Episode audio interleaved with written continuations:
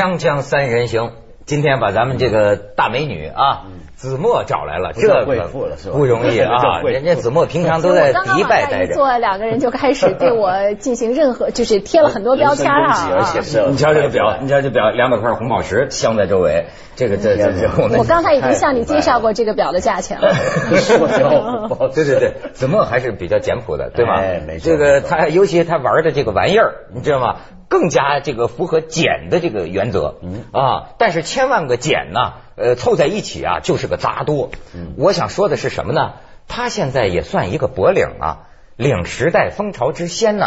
脖领我还第一次听说，不，哎呦，这怎么我都比你熟啊真的？是。围脖知道吧？微博当然知道，微博但脖领这个词儿没听说过。脖领，我跟你讲，脖领指的就是微博里边的领领领领袖人物，就比较引人关注的人物。而且呢，据说咱子墨这个脖领啊，已经到了铂金的程度。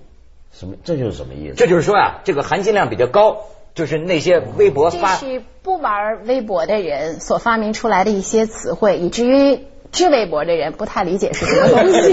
真的是不知道。听过我给起了，我给起了，是吧？行了吧？这嗯你你你看看这个《新周刊》就为此做这么大一个专题，微革命。其实主要是因为《新周刊》的总编，我的朋友啊，封新成，他爱玩最近啊，我怎么发现周围的很多很多人，现在昨天晚上吃饭后半段大家不聊天了，每个人这这这这这这这，我说这干嘛呢？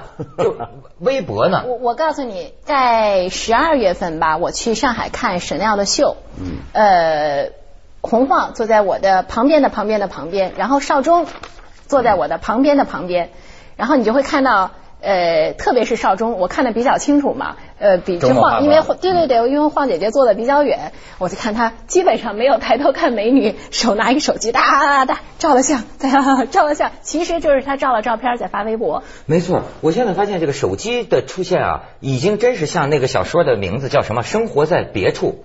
这人在一堆人在这儿啊，实际脑子都不在呃旁边。是你在，但你又不在啊没错就是因为呃魂不附体的一种这状态因为因为现代社会一个很大的特点，这些通讯技术出来之后，就是我们每一个人呃不需要一个固定位置了。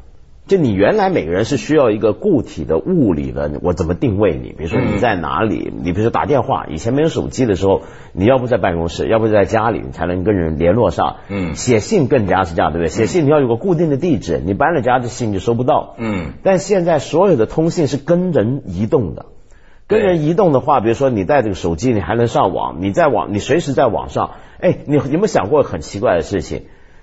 你其实永远，如果你老玩微博、老玩网上的东西的话，你是永远在网上，反而你现实生活中具体这个空间里面这个位置，你是可以不断所以变的。那天我看见一微博，也反映这种典型的一百四十个字儿的这种语言方式，很很很好玩。说是这个呃，人生重要的不是位置，就是你待哪儿不重要，重要的不是位置，而是朝向。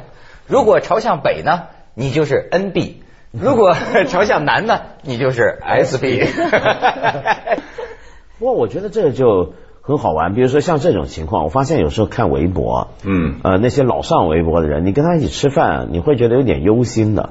为什么？比如一桌人吃饭，吃就像你说那个情况，吃到后来大家猛摁手指的话，嗯嗯嗯，你会想这些人在写什么呢？多半是在写刚才饭局里头我碰到谁了，他又讲了什么。结果有时候呢，你原来饭桌上说的话或朋友间谈些什么事儿，你原来没打算这个事情是要公开的，结果他就公开了。但是我看这个 胖姐姐曾经写过一个微博哈，红晃说，她说她通常情况下是不会记录私人聚会的。她说因为这样的话就不会再有人跟他吃饭，不会再有人跟他聊天了。所以人其实还是需要某种私生活的。那他所记录的可能都是比如说像录节目啊，或者是杂志时尚或者对一些事情的观点。如果其实我也一样。假设，比如说我跟文涛聊了什么，私下里聊了什么，文涛都在节目上说出来了，那我以后 肯定不敢跟他这节说话 目就是我的了。微博，是吧？对啊没错。啊嗯，可是这种事儿啊，你得自律，对但不一定有那么多人自律。而且因为你知道微博有个幻觉，博客本来就已经是这样，微博更严重。那个幻觉是什么？你会觉得这不是一个公共场合。对，就是说，不是说那个人故意想把你隐私说出去，而是他没想到这是个叫做公开，他会觉得这是我私人跟朋友聊天，或者我记录自己的日记，或者我说句感想，对不对？而且他，你想想看，他能看到他的东西的人，都是关注他的人，他会觉得这些人某程度上好像是个圈子，有一个关系。而且这个圈子呢，还是在人民群众的这个共同监视之下。对，因为他们跟我讲说，哎，这这就是小圈子生活呀，哎呃，彼此几个朋友之间哗哗哗的在微微微博上这么聊聊一个什么事儿哈，呃，说这个这跟咱们客厅里在一块儿聊天一样啊。我说那不那那他能看见啊？大家都看着呢。客厅是大家盯着的。对呀，哎，你都写什么呢？我基本上写的是一些不太涉及我过多的私生活。当然，比如说我这次去迪拜，我看到了它的发展模式，或者跟当地人聊天，了解到当地的一些特点啊，包括我住的酒店我不喜欢的，呃，这些我也会谈。但是我觉得我还是把它放做一个相对公众的这个范围之内。呃，我上微博其实是两个目的，最主要的一个目的是看。而且这个看呢，我会觉得，呃，网络特别大，它就是茫茫大海，你要去寻找自己想看到的信息，其实是一个非常浪费时间的事儿。就像你说的圈子，你所关注的这些人，其实是你的一个小圈子，他所关注的，往往其实就是你所关注的。然后他所选择出来的，无论是对一些历史片段真实的描述和我们教科书上不一样，或者是说对一些嗯当今的现实新闻，他要么是可能有最内幕的消息，那这些东西可能是你在电视上。网络上，不就说主流的这个网站上，或者是报上看不见。你就举例子，就说你你最近是到甘肃那边采访那个代课的教师。对，哎，这个就很典型。这个是这是我说的另外一种，就是我上他的目的不是看了，就是我也需要表达。但这种表达呢？当然，我在电视上都通常都是提人家问题啊，不像文涛是可以充分的表达自己的观点，所以我需要借助微博来说几句话，是我在节目里面不能说的，或者是不方便说、不好说的。代课教师这件事呢，其实我也没有想到在上面引起了很多人的这个关注。是什么？你给大家他这位老师呢，他。从他做了十几年的代课教师了，其实他原来是个司机，他开车的话大概一个月能挣个两千多块钱。那在当地这种山区里面是可以过得非常非常好的。可是现在因为他对我说，教师就是一个很崇高的职业，他没有别的理由，说再少的钱他也愿意去做教师。所以最初的时候他是一个月几十块钱工资，现在涨到一个月五百块钱工资，有两个孩子，然后他的。呃，太太呢是说，因为她要去这，而且她教书这个学校离家里很远，一个星期只能回家一次，要走几十里的山路。那么她所有家里面等于都是孩子的妈妈在照顾，还要种田等等。她还她妈妈也就是一个月大概几几百块钱的收入。嗯，孩子骨折了，被撞车了，骨折了，肋骨骨折。撞车的司机也很穷，说我实在是交不，你把我卖了，我都交不出这个钱交押金。那孩子住院。医院要押金，大概就是要个我忘记了一两千块钱的押金，他就是交不起，他就是坐在医院门口哇哇的大哭。后来还是孩子的等于是外婆交了这笔钱。呃，他现在呢，就是冬天，你想甘肃那边非常非常冷，零下十几度，他要站在这个冰河里面，又有冰又有水，站在里面挖沙子，把沙子挖出来，一天能挣个几十块钱，这是他谋生的手段。所以你听到这些特别心酸的故事，最令人气愤的是。他后来说，当地政府说，如果他的采访被凤凰播出的话，那么他就会被清退。所以这种事情，我当然会在节目里也说，就是说他他的意思就是说不要播出了，那我们不能播出。我后来在节目里面，因为采访了其他的代课老师，我也会带一句说，我们也曾经采访过这样一个人，可是他不足以表达我心中对这位老师的尊敬和对。当地政府的这种气氛，那我就需要在微博上面来表达一下自己的心情。所以我说，咱们这个子墨其实还是个理想主义者，他有些理想在权威媒体上被钳制、被限制，但是他在凤凰吗？凤凰从来都是胸怀天下，是吧？是吧？这这，咱们去广告吧，锵锵三人行，广告之后见。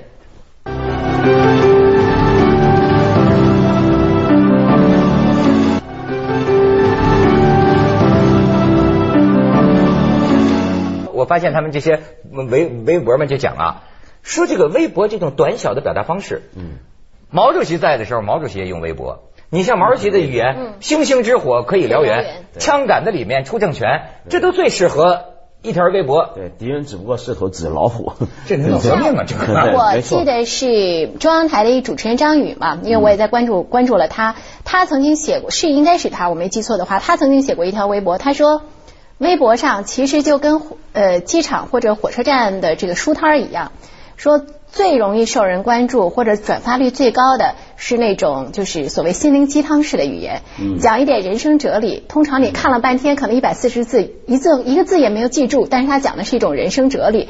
然后其次就是类似于八卦，嗯，呃，教你怎么赚钱。所以最受关注的微博跟最受关注或者是说销量最好的这些。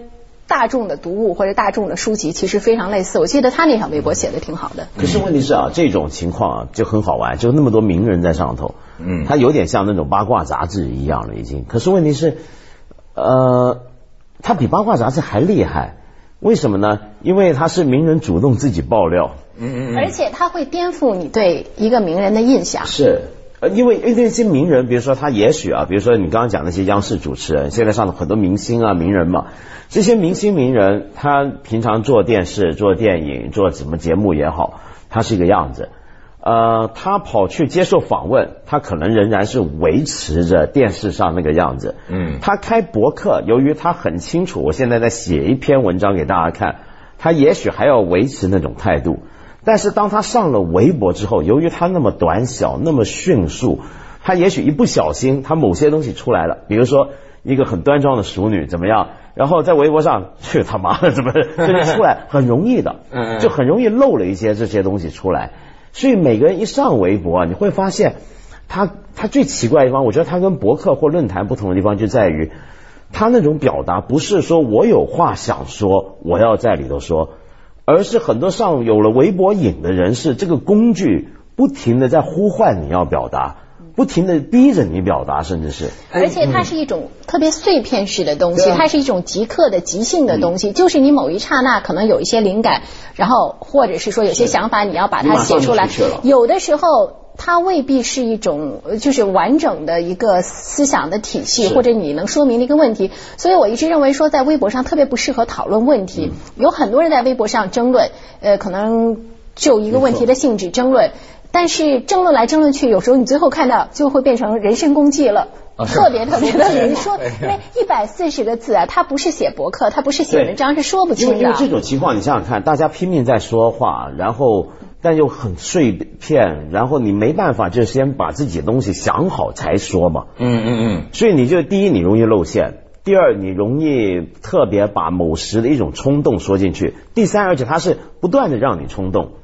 为什么呢？因为你看到人家也很快啊，比如说人家一下出了一个什么，你马上就想有个反应啊，对不对？他们有有有的这个微博就是这个讲，说这个考的就是呃语言短、锐利、反应快。夸夸夸，就是这么这，你像呃，我看他新周刊这里的东西，我记住他提了两条资料，就是 Twitter，对吧？Twitter 说这个什么，二零零九年大概几月份呢？Twitter 的那个原来的那个标志语啊，叫 What are you doing？嗯，就你正在做什么？在做什么？现在改成什么呢？什么呃 share and 什么？就是说分享你在世界各地呃发生的事情，你所知道的。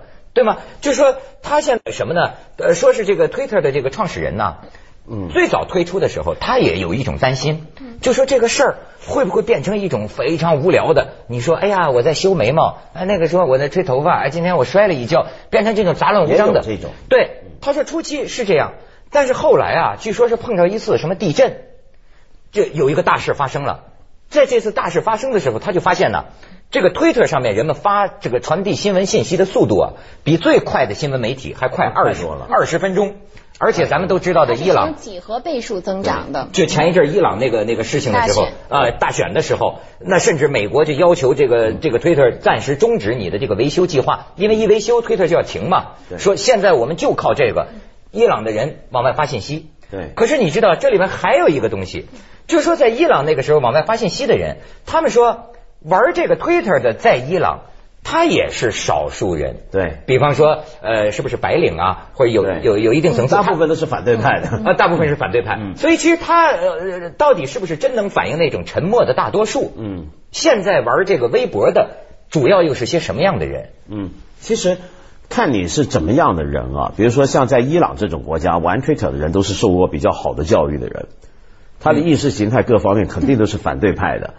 那么其实中国，如果你是要搞，比如说谈政治谈的凶的那一帮，也都是这一类型的人。嗯嗯嗯嗯。那么他们这种玩法呢，我觉得这这就对我来讲，这个是 Twitter 比较吸引我的地方。它最好的地方在哪？它不是表达意见了。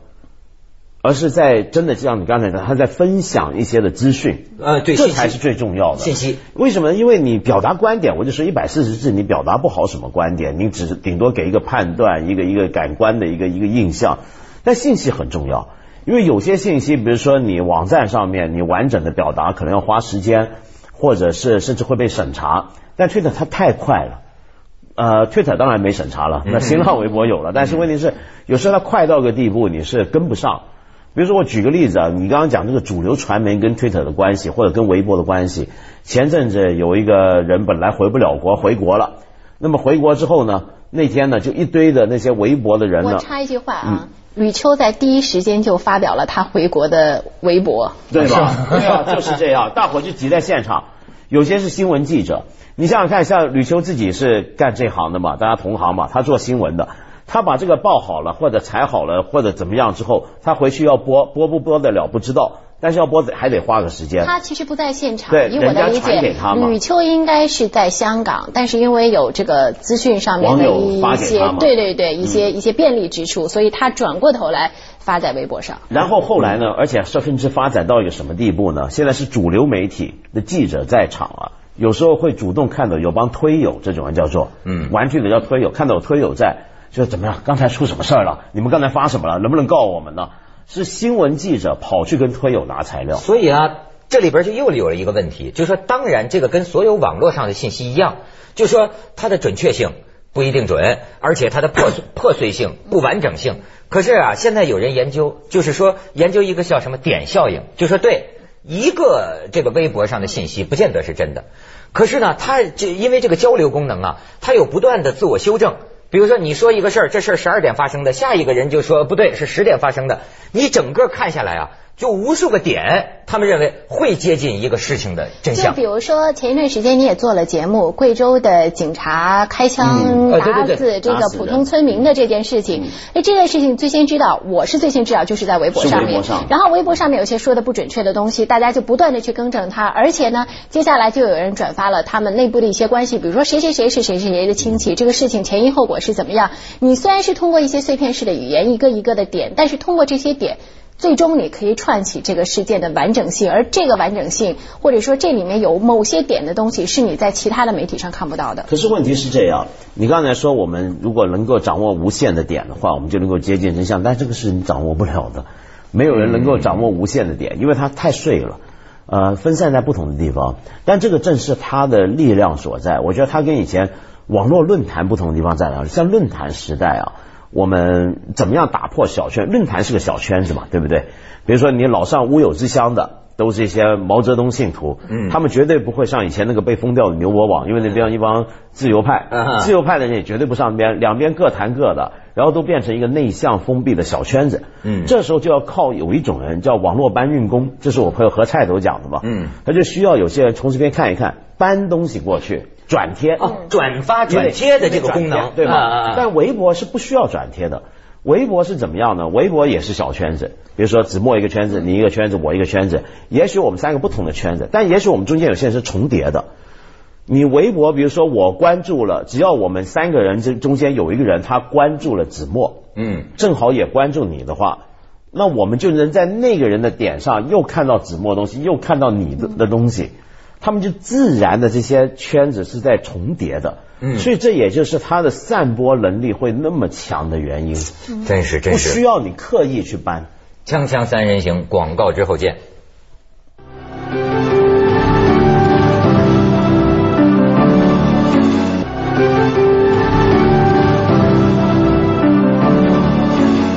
好，这子墨说说。呃，我是想接着刚才文道的这个话题说啊，就是在这微博上面，其实你是很容易暴露一个人的本质的，有时候会颠覆你对一个知名的企业家或者是说一个明星的看法。嗯，比如说大家都是记录生活当中的琐事，很多明星都是这样。我看了什么电影，我吃了什么饭，我读了哪本书，我有什么感想，然后会有很多很多人的追捧。但是有的人的语言就会非常美，呃。然后有的人呢也会由此有些思考，但有的人呢可能就是这个语言就是。特别的直白或者特别的通俗，足以显示他自己本人的这种个性。比如说我的妈呀，什 么什么什么什么，就是这种非常直白的语言，你可能会看出哦，也许是他不经修饰，非常的坦诚，非常的朴素，直接一接近。也可能看出另外一些东西。另外有些知名的企业家，比如说原来在大众心目当中印象特别好，现在在微博上面就呃可能会被人称为是后宫，因为呃就是不能说是后宫，后宫没有没有没有，我们有一个微博上有一个叫后宫优雅，她呢就说呃其实是非常可爱的一个女孩，她可能就说我们新加坡人如何如何，说我今天乘了我爸爸的私人飞机去呃罗马喝了一杯咖啡，然后看什么球队比赛，是一种完全虚拟的生活，但是。非常好玩，而且也具有某某某些讽刺性。呃，然后呢，他的这种微博呢，现在就被称为是一个后宫体，就是说炫耀自己的生活方式或者是思想。但是大家其实都很喜欢这个后宫优雅，但是对于 有些人，如果是说大家讽刺你，那么就会变成说你是后宫体。我在微博上其实特别喜欢看王小山的微博，嗯，他非常具有这个。攻击性就是观点鲜明，有时候看上去很好玩。你比如说他在微博上和这个云南我们宣传部的副部长武浩先生这两个人的微博之间的交流、交锋是最有意思的，而且特别是前一段时间武浩先生发了一个微博说。嗯，我要把云南省改名为美丽省，以此来纪念美丽岛。之后呢，因为讲的是台湾那个美丽。对，然后之前呢，其实呃，王小山是一直是就说骂五号先生的，自此他就说，不愧是北大的高材生，我钦佩你五号先生。然后每天早晨。他发的微博都是，请问五号部长，《美丽岛》杂志什么时候开办？我来帮你创办。第二天又是《美丽岛》杂志什么时候创办？然后你就会天天在问。其实就是有的时候，你可能它不代表什么。也许对我来说，有的人可能会觉得看这些东西是浪费时间，但是对我来说，我就觉得看着啊非常好玩，也非常非常有意思。这种都喜欢看男的们互相之间斗。你看，我也喜欢看哎！你看这五号自个儿这这天天这个云南宣传部长这这。天天刷屏啊，干什么的？但是他老婆埋怨嘛，他跟他老婆还说呢，说你看，那我这不像别的有些当官的，我也不会把家庭给给搞败了，对吧？我也不出去唱歌。接下来为您播出两会访谈录二零一零，还是个好官人，对，至少老老实实家里。